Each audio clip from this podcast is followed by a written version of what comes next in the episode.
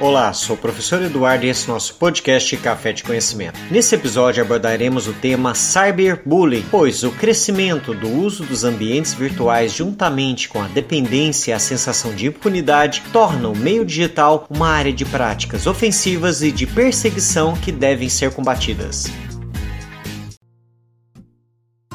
O cyberbullying é a prática do bullying por meio dos ambientes virtuais, como redes sociais e aplicativos de mensagem. Assim, ressaltamos que o bullying consiste em perseguição, humilhação, intimidação, agressão ou difamação sistêmica. Portanto, esses problemas saem da esfera da convivência física e passam para a esfera da convivência virtual. Temos então o cyberbullying, comum nos dias de hoje entre os jovens por conta da popularização do acesso à internet e do uso massivo das redes sociais. Essa prática ela caracteriza-se, de forma geral, por uma violência perseguidora e constante que pode chegar nas suas formas mais latentes, como agressão de aspecto físico, além da humilhação pública, exposição vexatória vexatória, criação de apelidos de mau gosto, entre outros problemas, pois, por meio de canais de comunicação virtual, se tornam psicologicamente danosos à vítima. Essa prática tende a ser mais massacrante, uma vez que não há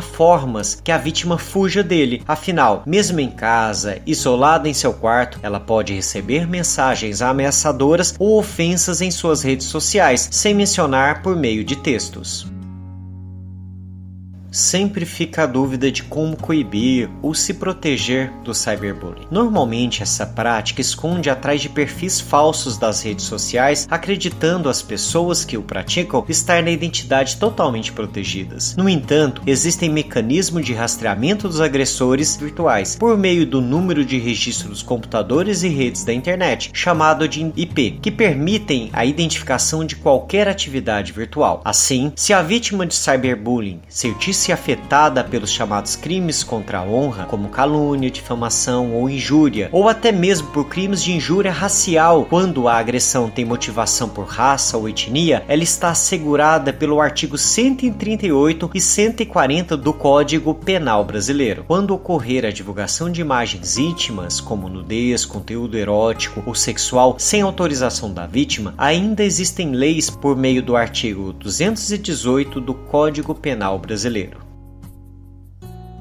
o bullying e o cyberbullying podem trazer severas consequências às suas vítimas. No início desse processo, pode-se observar com frequência um forte isolamento social, um desconforto e tristeza. Essas características tendem a intensificar-se na medida em que o tempo corre e as agressões continuam. Com o passar do tempo, podem desenvolver depressões, síndromes do pânico, transtornos obsessivos compulsivos, transtornos de ansiedade, transtornos bipolar e outras desordens psíquicas. O trauma causado pelas agressões, aliado aos transtornos psíquicos, podem resultar em quadros de autodepreciação, automutilação, abuso de álcool ou de outras drogas. Transtornos da imagem, eles podem gerar doenças como a anorexia, a bulimia, nos casos mais extremos, até mesmo ao suicídio. Por isso, o agressor do cyberbullying tem que ser sempre denunciado e as pessoas que sofrem essa ação devem ser ajudadas.